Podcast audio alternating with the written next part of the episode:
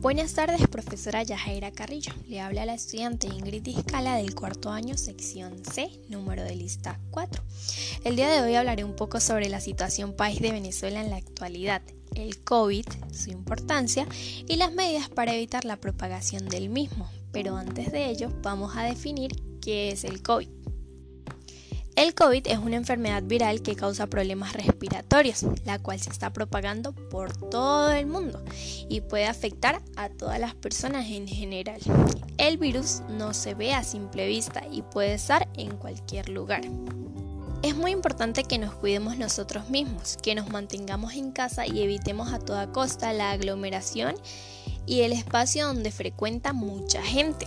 Debemos tener en cuenta que nosotros, las personas que no padecemos de ninguna enfermedad, somos más responsables que los que sí la padecen, ya que debemos cuidarlas. Son más propensas a contraerla y morir, sobre todo las que tienen problemas respiratorios. Es cierto de que todos debemos ser responsables y cuidarnos, pero también debemos cuidar a las personas de la tercera edad, las personas mayores.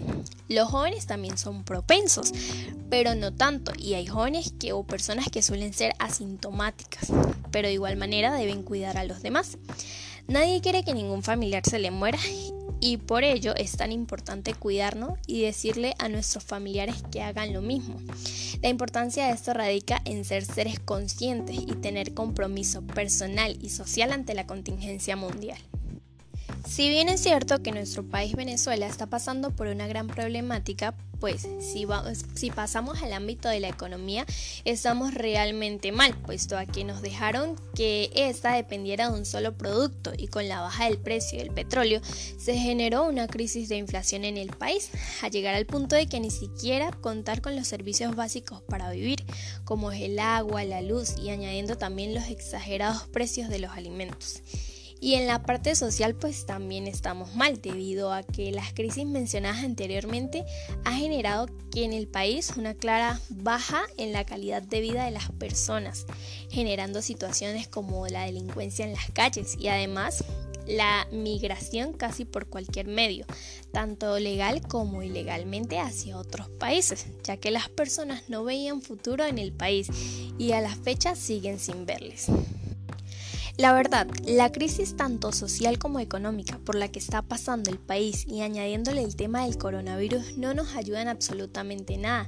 Si bien es claro que no estamos y no tenemos los recursos necesarios como medicina, los hospitales están prácticamente rebosados de tantas personas contagiadas, hay muy poco personal y en el poco que hay dan su mayor esfuerzo. Algunos terminan también muriendo por contaminación, ya que como antes lo mencionamos, los hospitales tampoco cuentan con todas las medidas para evitar la propagación. Son muchos factores que el país por sus condiciones no está pudiendo afrontar de la mejor manera.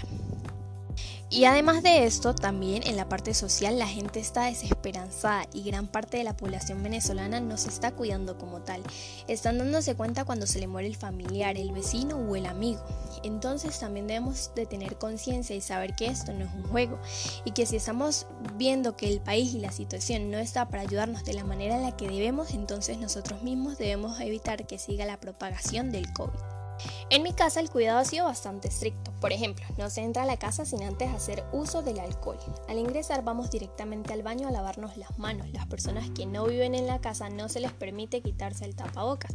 Las que sí entonces debemos quitarnos la mascarilla con cuidado y si es desechable botarla y luego nos cepillamos. Procuramos salir de la casa para lo realmente importante y de no ser esencial, pues no se hace. Al principio fue dura la situación, pero desde un principio se creyó en lo importante del cuidado y hasta ahora ninguno ha tenido eh, síntomas ni contagio. Ahora les daré unas medidas que son las medidas del COVID que se implementaron desde un principio. La infección, la infección por pequeñas gotas parece ser el principal modo de transmisión. El virus entra en el cuerpo a través de la boca o la nariz. Esto puede suceder al respirar gotículas infectadas o tocar alguna superficie en la que hayan caído las gotas y seguidamente eh, tocarse la boca o la nariz. Es importante usar doble mascarilla, lavarse las manos antes de ponérsela, que la mascarilla ajuste a tu cara y en ningún momento tocar la mascarilla mientras estés en la calle. Al llegar a tu casa, lavarte las manos y desinfectarte. Y por último, tengo por decir que les deseo mucha salud, que cuiden a los suyos y se cuiden ustedes mismos. Gracias por la atención y nos vemos la próxima.